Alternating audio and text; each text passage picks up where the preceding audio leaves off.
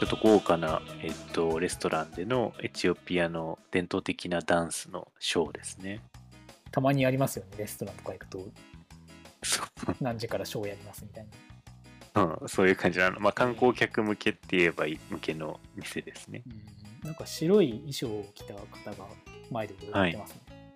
あそうですね。結構あの、エチオピアの方の清掃って白い服のことが多くて、今急に思い出したんですけど、はい。視聴者の皆さんは絶対に見たことがないんですけど、ユーポンっていう人間が陰性室に現れた時になんか謎の白い布を体中にまとって現れてきたことがあって、あーありましたね。それ多分、ガビっていう、はい、あの成人男性の清掃の時に着る布を 着てたんだと思います。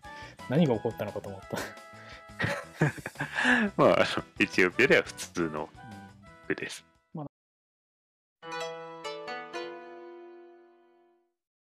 なんかそういう白い衣装が、なんだろう、礼服として使われてることが多いみたいな。そうそうですね、そうです、そうです。だから結構、あの、それも驚かれることですね。なんかアフリカというと結構、あの、鮮やかな、ああの例えば西アフリカだとパーニュとか、マラビーの方だとチテンジとかっていうんですけど、プリントのさ、そうそうそう、あのそういった服をあの着られてる方が有名かなと思うんですけど、エチオピアは実はあんまりああいう布なくて、あの、こういう白いうんコットンだったりするあの手織りの布っていうのがあのよく着られる伝統的な衣装ですね。エチオピア航空のあのキャビンアテンダントさんもこういう服着てます。そうなんだ。そう徹底してるな。こういう感じで帯の部分だったりとかあの襟ぐりの部分とかに刺繍が入っていたりすることはあるんですけれどもうんそれ以外の部分は白い布であることが多いですね。うんこの襟だけ刺繍してるっていうのはなんか意味があるのかな？おしゃれだと思いますけどねあのいろんな形とかがあったりするので。はいアイアイヌの衣装とかって結構これに調子が似ててああ、何かそういう、あのー民族によってはあるのかもしれないです。もしかすると。そのそういうことを囲めるように。うんアイヌは確かその襟口とか袖とか裾とかそういうところは開いてて悪いものが入ってくるから魔除けの刺繍を施してたりするんですん。あそうでもないのあ。ね、あの、またこの白い服は結構その、北の方から入ってきた文化でもあったりするので、ちょっとまたね、あの、うん、私は詳しくないんですよね、白い布に関しては。北アフリカから来たみたいあ、いや、あの、エチオピアの北の方とか、あの、南部諸民族州の中でも、ちょっと北の町とかが有名だったりするんですね、白い布で。うんで、あの今映ってる方が注いでるのがコーヒーですね、エチオピアでいう。あそうなんだここはコーヒーなんですねはい。あの、コーヒー、食後にコーヒーが運ばれてきて、中国のお茶を飲むコップみたいな感じですかね。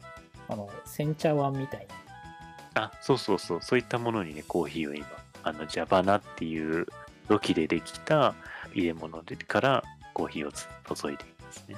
えー、なんだろうあのデミタスのカップみたいあ、そうですね、容量としてはそのぐらいだとな、。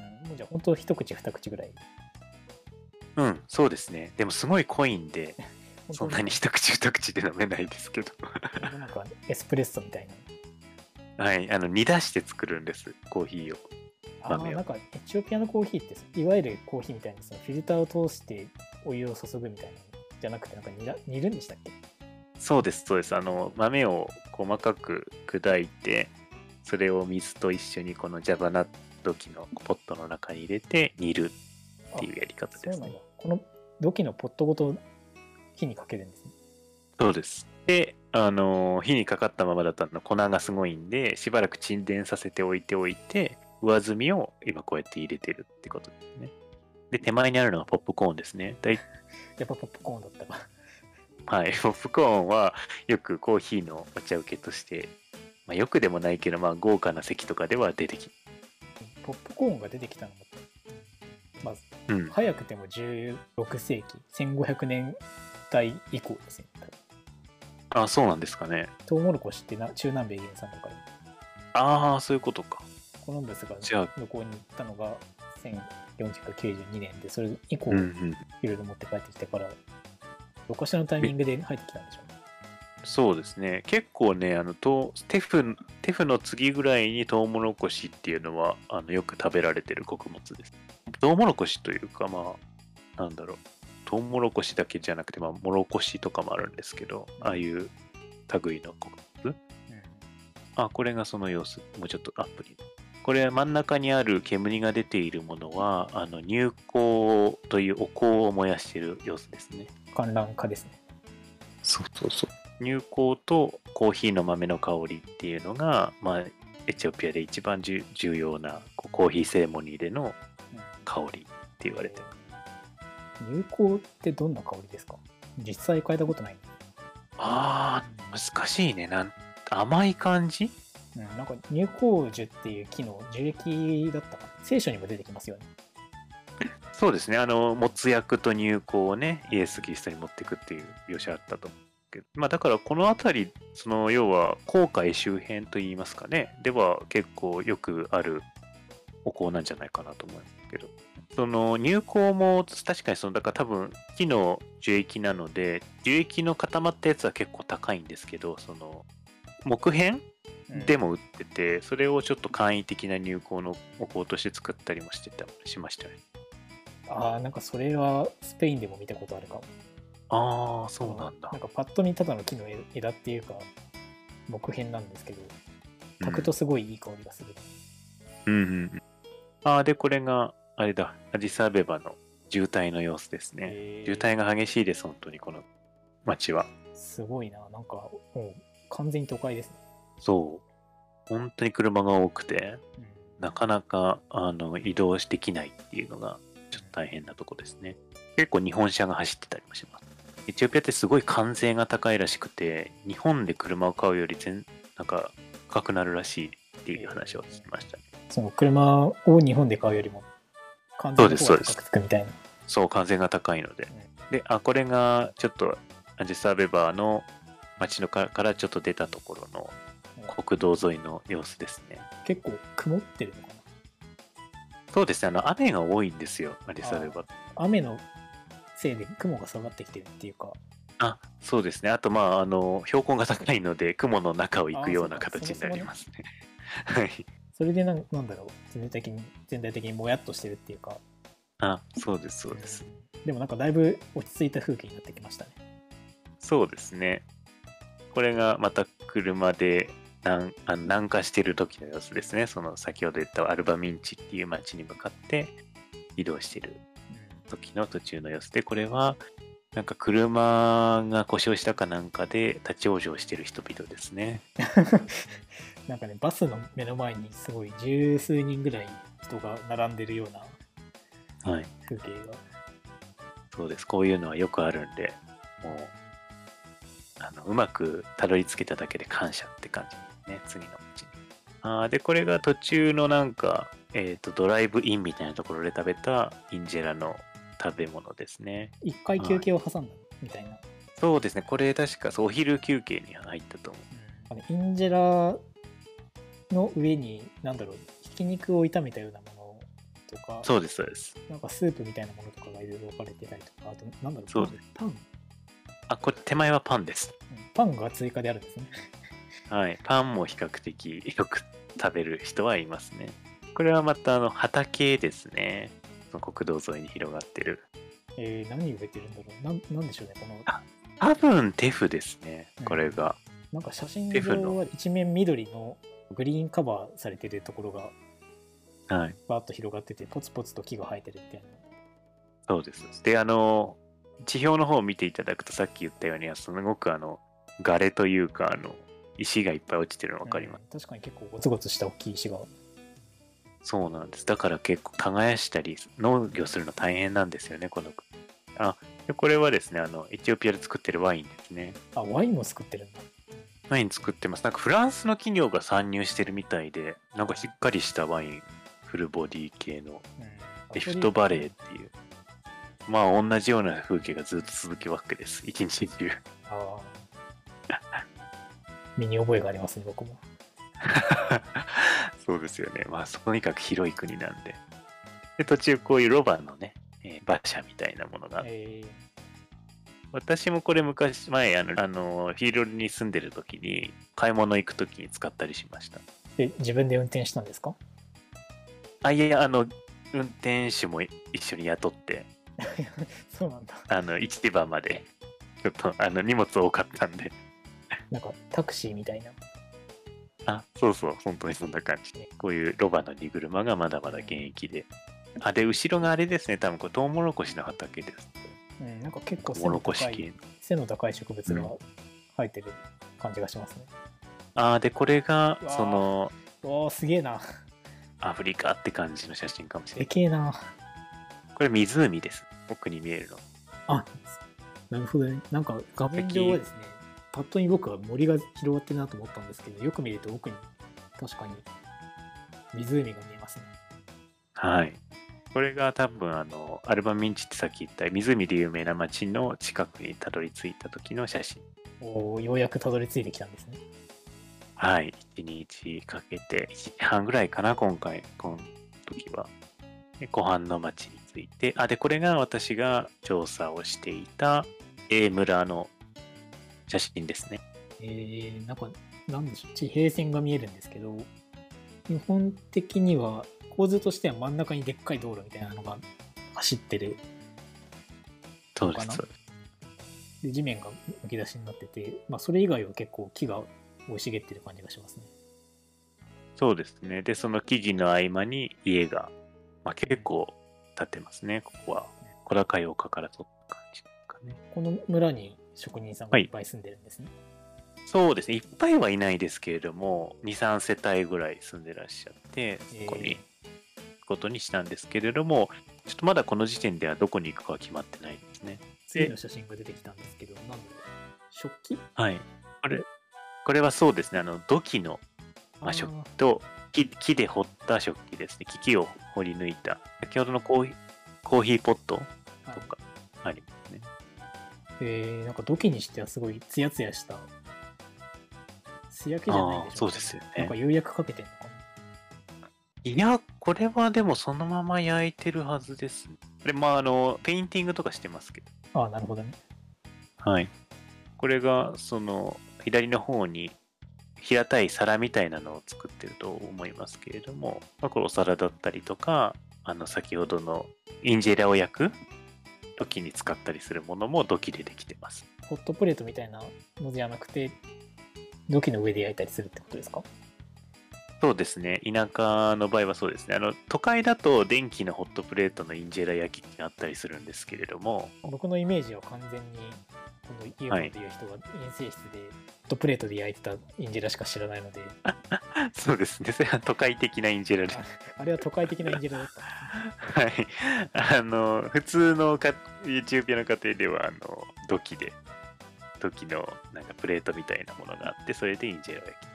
でこれはだから、どこの村の鍛冶屋さんのところに行こうかっていうので、いろいろ村を回ってる途中の写真ですね。で、これ結構ね、外外国人観光客向け、外国人だけじゃないんだけど、まあ、観光客向けにこういうちょっと装飾的な器とかを売ってる感じの場所ですね。結構衣装が凝らされてるのが多いですねうん。普段使いって感じではないですね、これは。で、これが、その、まあ、これ、結局ここの村にた決め、フィールド決めるんですけど、A 村の歩いてる途中ですね。で、右の方、青いシャツの方が、あの、ガイドさん。えーガイドもいるんですねあの結構この村は観光客がよく来るような村なので、ガイドさんがいるんですね、その村公認の。それで結構ガイド料で生計取ってたりするんでしょうまあそうですね、そういう、まあ本業ではないんですけれども、結構この、まあ、外国人とか、えーとアディサベバの方からエチオピア人の観光客が来るときは、あのガイドさんに頼んで村を回るっていうことをしますね。アリ語が喋れる人と英語が喋れる人がいないとどうなのかな？どう言葉はどうしてたんですか？そうですね、きあのー高等教育は実はエチオピアって英語で行われてるんですね、高校以上の。あそうな高等教育。はい。なので、比較的誰かは英語喋れることがあ多いので、そういう人を捕まえて、わからない言葉を聞いたりとか、あとは私は、あの、すごいお世話になった先生がいるんですけど、その先生から、あの、アリ語の単語集みたいなものをいただいて、あ、そその単語集で、はい、あの、会話したりしてました。そんなのあるんだ。まあでも、その先生がご自身でお作りになった PDF ファイルなんですけどあ、、そんな、そんな努力の結晶をいただけたんですか？そうなんです。でも、その先生は、まあ、後ほど出てくるんですけど、B 村の調査を主にやってらっしゃる方で、うん。B 村のアリ語が書かれてるんですね。ああ、村単位で若干違ったりするってことですか？そうなんです。で、山を越えて A 村ってちょっと違うとこなんですよ。なので、B 村のアリ語がちょっと通じなかったりとかはありました。なんか、この A 村の方がちょっと都会に近いので、なんかそのアムハラ語っていう公用語とちょっと混じっちゃったりとかしたりとか、若い人は古いアリ語を知らなくて通じなかったりとか、そういうことはありましたね。まあ、これがだから土、今、むき出しの道路が見えますけど、あの一般的なエチオピアの村の道路って感じですかね。うん。でもなんか緑が多くて、多い割には、そんなにムシムシもしてなさそうな。あ、そうですね。あの結構乾燥してます。面は結構ね、そうですね。土は結構乾いてるような印象ありますけど。乾いてますね、乾いてます。ここも首都よりは標高低いんですね。1600メーターぐらいかな。なんで、首都よりは高いんですけれども、あの、さらに谷底の方よりはあ全然涼しいエリアに。うん。なんか1600メートルでそんな感覚っていうのも結構基準がブレてますね。そうですかね。そうかもしれない。まあそうです。あの、でも、エチオピアの中にはその標高0メートルぐらいのエリアとかもあったりして、そこはやっぱり赤道直下なのですごく暑くて、多分皆さんがご想像されるアフリカみたいなのはそちらにありますね。同じエチオピアの中でもそんな千何百メートル単位で違うところで人がそうですね。全く違う生活をしてると思います。標高に。あ、これは、あの、蒸留酒を作ってるところに連れて行ってもらった時ですね、そのガイドさん。土器の土で焼いたなんだろう蒸留機ですね、これは。蒸留機としか言いようがないのかな あの、まあ、なんて言うんでしょう。こう、かまどの上に大きな土器が乗っていて、その先っぽが蓋をされていて、そこから筒が、筒状のものが出ている。ああなるほどねで、その筒を通過することによって蒸気が冷やされて、あの、先の方に、まあ、アルコール分が高いものが出てくる形ですかね。で、こちらが、私がお世話になったお家の鍛冶の、鍛冶屋さんの、まあ、かまどです。なんなんだ写真上ではですねかまどっていうかなんだろう土地面になんか穴を掘ったりまさにそんな形ですね。のとあと数々のトンカチのようなものがで、これは革で、えー作った不意語ですね。ああ動物の皮で作ったの？そうです、そうです。あの、穴を、その土に穴を掘りまして、で、その穴の上の部分に動物の皮を貼って、皮の周りをぐるぐる巻きに糸で縛って、で、その皮を上下に動かすことによって、空気をかまどに送るっていう仕組みですね。うんなんだろうイメージとしては地面に皮の柔らかい太鼓が刺さってるみたいなあ、そうですね。よよくわかるかなと思います。でその太鼓の皮の部分を押したりすることによって中の空気が出ていったりするので木に空気が送れるってことですねそうです、そうです。なるほどで、高温の状態を作る。ね。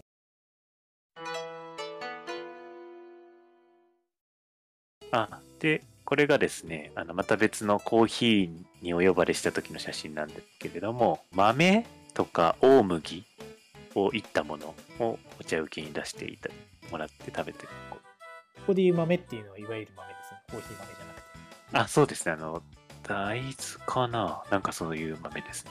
なんだろうナッツとは言わないけど確かになんか皿にいっぱいちっちゃい種みたいなのがそうそうそう乗って。てなんか一人一人つまんでいくみたいなあ、そうです、そうです。あのー、片手で取って、で、それを食べるって感じですかね。しょっぱい感じのナッツです。あ、ピーナッツとかが入ってる時もありますね、これ。あ、こんな感じ。アップする。ひよこ豆かな？大豆っていうよりも。と大麦です、この茶色っぽいやつは。ビールになるやつ？そうです。でコーヒーです。コーヒーエチオピア、はい。コーヒーもここでもやっぱり煮出して作ってるんですか？あ、そうですね。どこでも基本的には煮出して作る。まあ、あと、ちょっと、ちょっとこじゃれたカフェに行くと、エスプレッソマシーンとかが置いてあるので、エスプレッソが飲めたりもするんですけど、基本的にお家で作るときは煮出したコーヒーですね。あと、エチオピアの方はすごい、あの、来客が来ると、これでもかって砂糖を入れらあの入れるんですね。こう、歓迎の印として。ブラックコーヒーは出せないっていう。なんていうか、多分砂糖がすごく貴重なので、ああの貴重なものをこうお客さんにお出しするっていう感覚なんだと思うんですけれどもでなのですごいもうあのこの小さいカップに5杯も6杯も砂糖入れられるんです。何も言わないと。それは、もはやなんか砂糖にコーヒーを注いでるのでは。もう砂糖水みたいになるんですよ